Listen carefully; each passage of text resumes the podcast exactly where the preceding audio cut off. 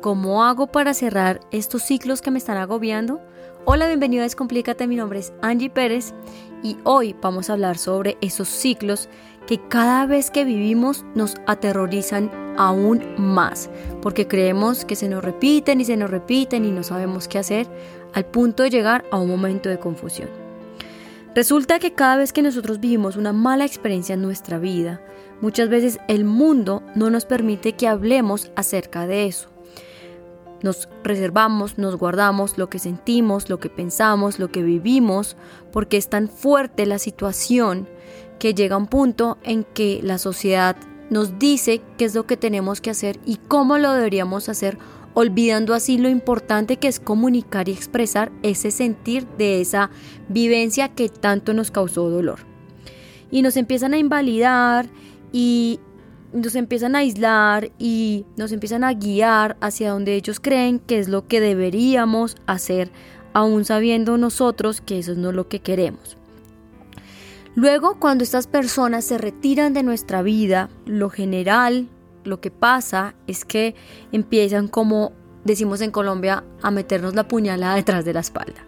Entonces empiezan a hablar acerca de nosotros y decirnos y, o decirle perdón a las otras personas lo que nosotros supuestamente deberíamos hacer en esa situación, pero al final esas soluciones no nos las comparten y se crea como un tipo de hipocresía que no nos ayuda a nosotros y que al final sentimos en el corazón que esas personas no están siendo del todo sinceras. Entonces nosotros llegamos a un punto de ambivalencia que no sabemos qué hacer y cómo lo debemos hacer, entonces guardamos silencio, nos comemos, como decimos acá en Colombia, todo ese sentir y lo ponemos como en un cajón debajo del tapetico, donde eh, por allá en el inconsciente y al final, como nuestra misma vida y nuestra alma sabe lo que hemos vivido, el impacto que está creado, pues empiezan a ocurrir de manera cíclica situaciones que nos recuerdan a ese evento en particular. ¿Por qué? Porque no hemos tenido la oportunidad de sanarlo. Entonces se nos repite una y otra vez de distintas maneras. También pasa que el mundo no nos ha enseñado a ser resilientes. Entonces es muy difícil para nosotros buscar las herramientas y estrategias para hacer frente a esa situación que tanto nos causó dolor. Entonces nosotros desde nuestros propios recursos, desde la confusión, el miedo, el agobio que esa situación nos da, lo único que hacemos es guardar toda esa información y normalizamos lo que no debería ser normal, que es ese dolor que ha impactado en nuestra vida y que de alguna manera ha hecho un antes y un después.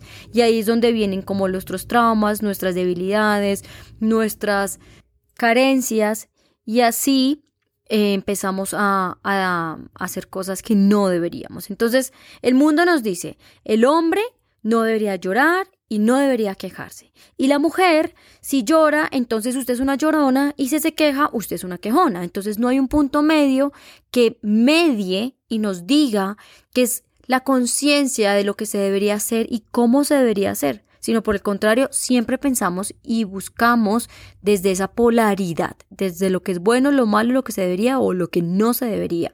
No hay un punto medio que nos enseñe a expresarnos con libertad y que nos sintamos de una manera validados y entendidos acerca de eso que hemos vivido.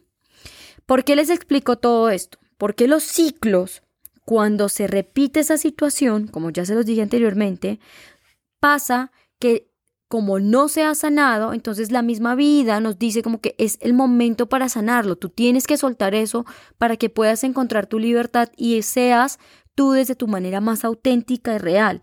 Porque si no lo haces, entonces vienen situaciones con más impacto, con mayor fuerza, a recordarte que eso que estás haciendo o viviendo viene de atrás, de tu niñez o de esa experiencia que has vivido que te ha causado tanto dolor. Entonces el ciclo no es como que tú repitas todo el evento de manera igualitica. Por el contrario, es como que la misma vida te va mostrando de distintas formas porque esa primera experiencia que viviste no la entendiste. Entonces, te vienen distintas formas de, de hacerte sentir así como te sentiste en ese momento para que recuerdes lo que viviste y lo que tienes que sanar. Entonces, es como en modo espiral. ¿Sí? En el que cada momento tú vas a estar listo para sacar ciertas herramientas que tu mamá o tu papá o tus amigos o tú tienes para hacer frente a esas situaciones, aún así que el mundo te ha dicho que no las tienes. Pero cada persona ha vivido y tiene sus fortalezas, sus cualidades y sus dones y con ellas de sí mismo puede hacer frente a esas situaciones de dolor. Entonces, ¿cómo hacemos para poder cerrar esos ciclos para que dejen de repetirse? Entonces, primero, lo más importante es que identifiques exactamente lo que te molesta. Eso que tú ya de verdad como que perdiste la esperanza. Por ejemplo, ¿por qué todos los hombres a mi vida llegan con la misma actitud? Todos son iguales, igualitos a mi primer novio, a mi primer esposo y demás. ¿Por qué siempre mi esposo me ignora justo cuando está haciendo esto? Cuando tú identificas exactamente eso que a ti te molesta, entonces puedes pasar al segundo punto, y es observarte cómo actúas tú frente a esas situaciones. Por ejemplo, ¿será que estás dando lo que no te están pidiendo? ¿Estás cediendo ante los demás?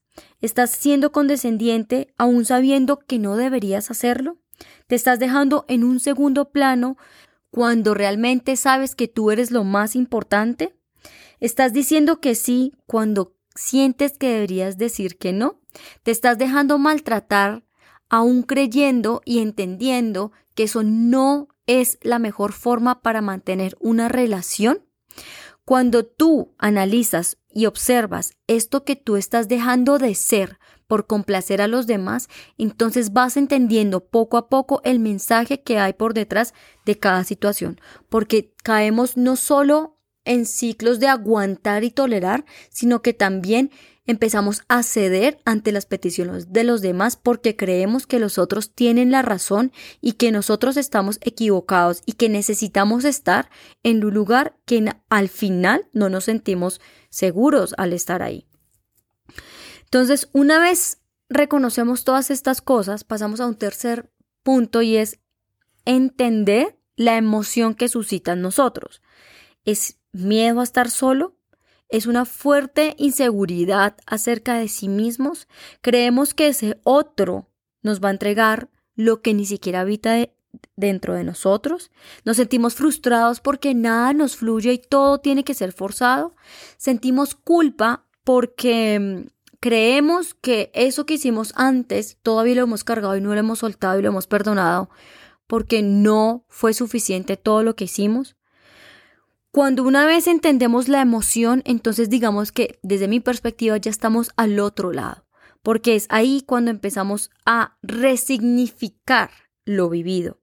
Y es así como empezamos a agradecer, a soltar y amar ese proceso que hemos vivido.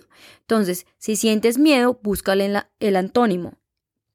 El amor, amo estar solo. Si me da miedo estar solo, entonces amo estar solo, porque puedo observarme, entenderme, escuchar mi voz interior. Si estás inseguro de ti mismo, entonces fortalece esa seguridad en ti mismo, conociéndote a profundidad y entendiendo quién eres tú realmente desde tu forma más auténtica.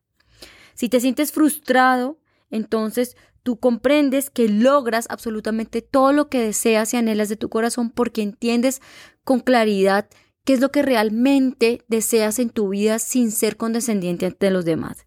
Y si sientes culpa, entonces el antónimo es reconocer esa inocencia que hay en ti, como ese niño interior que sabe qué es lo que desea y que todo lo hace sin buscar aprobación desde una manera muy espontánea y auténtica. Cuando uno entiende la emoción, entonces uno busca el antónimo y ahí puedes reconocer la raíz del problema, ¿verdad?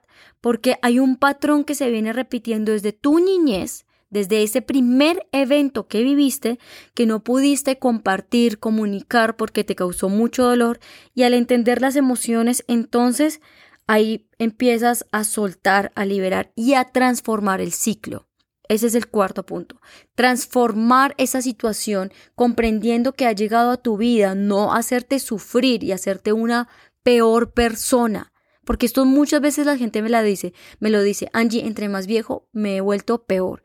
Y no, Entre más viejo es como el vino, más bueno te pones, mejor persona debes ser, porque vas entendiendo y transformando aquello que no te ha funcionado en tu vida alrededor de todo lo que has sufrido y lo que has vivido, porque las experiencias a tu vida no te llegan para volverte una mala persona, sino para fortalecerte y recordarte lo que realmente habita en ti.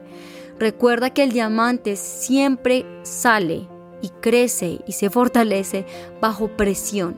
La semilla primero tiene que estar en la tierra, abajo, en la oscuridad, para poder florecer.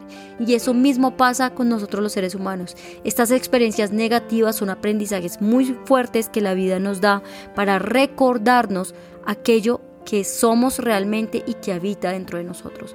Así que poco a poco, sé como la cebolla, ve quitando cada cascarita para que vayas soltando, aun que te traiga lágrimas, estas cosas que te traen dolor para que puedas llegar a ese centro que habita en ti y puedas reconocer lo que realmente eres y puedes entregarle al mundo. Así que los ciclos realmente no se cierran, sino por el contrario, se transforman hacia una nueva realidad, un nuevo mundo que habita dentro de ti. Si has pensado en alguna persona mientras has escuchado este audio, no dudes en compartírselo. Y para saber más de mí, me puedes seguir en mis redes sociales, en Instagram como arroba Angie Pérez Vargas, mi página web www.angieperezvargas.com. Y si quieres escribirme una pregunta, puedes encontrarme en alguno de estos dos medios. Te mando un abrazo y que tengas una excelente semana. Chao.